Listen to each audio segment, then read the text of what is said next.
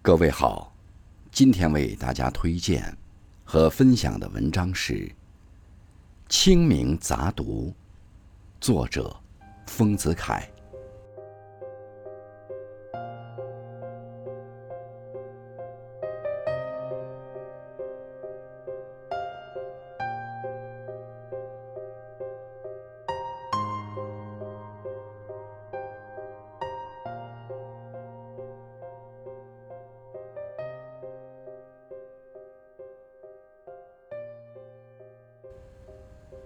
清明例行扫墓，扫墓照理是悲哀的事，所以古人说：“鸦啼鹊噪昏乔木，清明寒食谁家哭？”又说：“佳节清明桃李笑，野田荒冢只生愁。”然而在我幼时，清明扫墓。是一件无上的乐事。人们借福游春，我们是借木游春。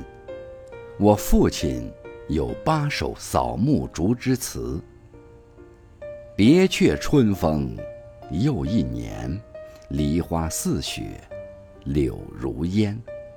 家人玉里上坟事，五日前头折纸钱。风柔日丽艳阳天，老幼人人笑口开。三岁育儿教小甚，也教报上话传来。双双画桨荡清波，一路春风笑雨鹤。望见坟前堤岸上，松阴更比去年多。胡柯分尘拜贵忙，闲来坐憩树阴凉。村姑三五来窥看，终有谁家新嫁娘？周围堤岸是桑麻，剪去枯藤只剩花。更有儿童知算计，松球识得去煎茶。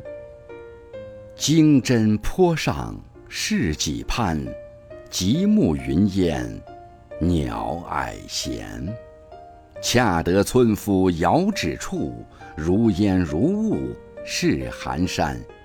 指挥扬起满林风，酒杯空交殿已中。却觅儿童归去也，红上摇在菜花中。解将锦缆趁斜晖，水上蜻蜓逐对飞。迎寿一番春色足，野花再得满船归。这里的三岁育儿，就是现在执笔写此文的七十老翁。我的小名叫做慈玉。清明三天。我们每天都去上坟。第一天寒食，下午上杨庄坟。杨庄坟离镇五六里路，水路不通，必须步行。老幼都不去，我七八岁就参加。茂生大伯挑了一担祭品走在前面，大家跟他走，一路上采桃花、偷新蚕豆，不亦乐乎。到了坟上。大家吸足，茂生大伯到附近农家去，借一只桌子和两只条凳来，于是陈设祭品，依次跪拜。拜过之后，自由玩耍，有的吃甜麦塌饼，有的吃粽子，有的剥蚕豆梗来做笛子。蚕豆梗是方形的，在上面摘几个洞作为笛孔，然后。再摘一段豌豆梗来，装在这笛的一端，笛便做成。只按笛孔口吹豌豆梗，发音竟也悠扬可听。可惜这种笛寿命不长，拿回家里第二天就枯干，吹不响了。祭扫完毕，茂生大伯去还桌子凳子，照例送两个甜麦塌饼和一串粽子。作为酬谢，然后诸人一同在夕阳中回去。杨庄坟上只有一株大松树，临着一个池塘。父亲说，这叫做美人照镜。现在几十年不去，不知美人是否还在照镜。闭上眼睛，情景宛在目前。正清明那天上大家坟，这就是去上同族公共的祖坟。坟共有五六处。需用两只船，整整上一天。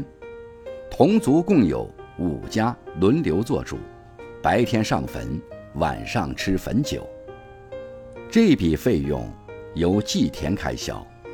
祖宗们心计长，恐怕子孙不孝，上不起坟，叫他们变成恶鬼，因此特制几亩祭田租给农民。轮到谁家主持上坟，由谁家收租。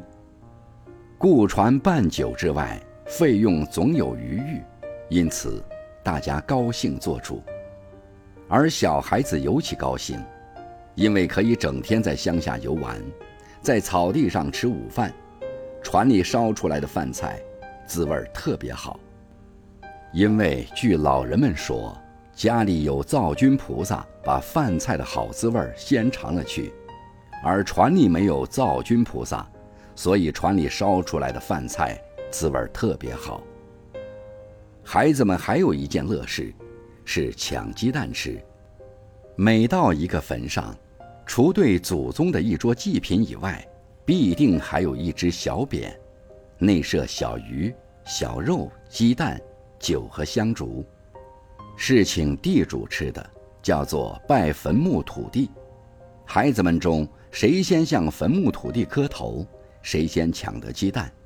我难得抢到，觉得这鸡蛋的确比平常的好吃。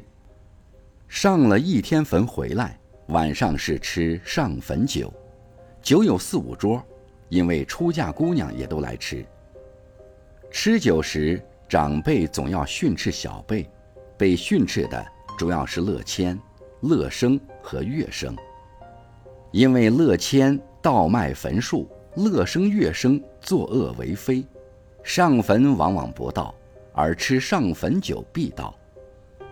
第三天上私房坟，我家的私房坟又称为旗杆坟，取上的就是我们一家人，父母和我们姐弟数人。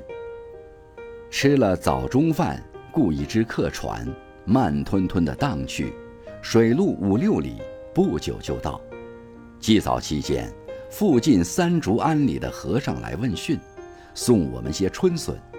我们也到这庵里去玩，看见竹林很大，深入其中，不见天日。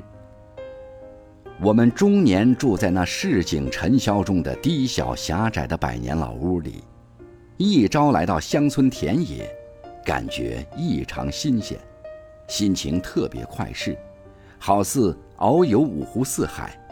因此，我们把清明扫墓当作无上的乐事。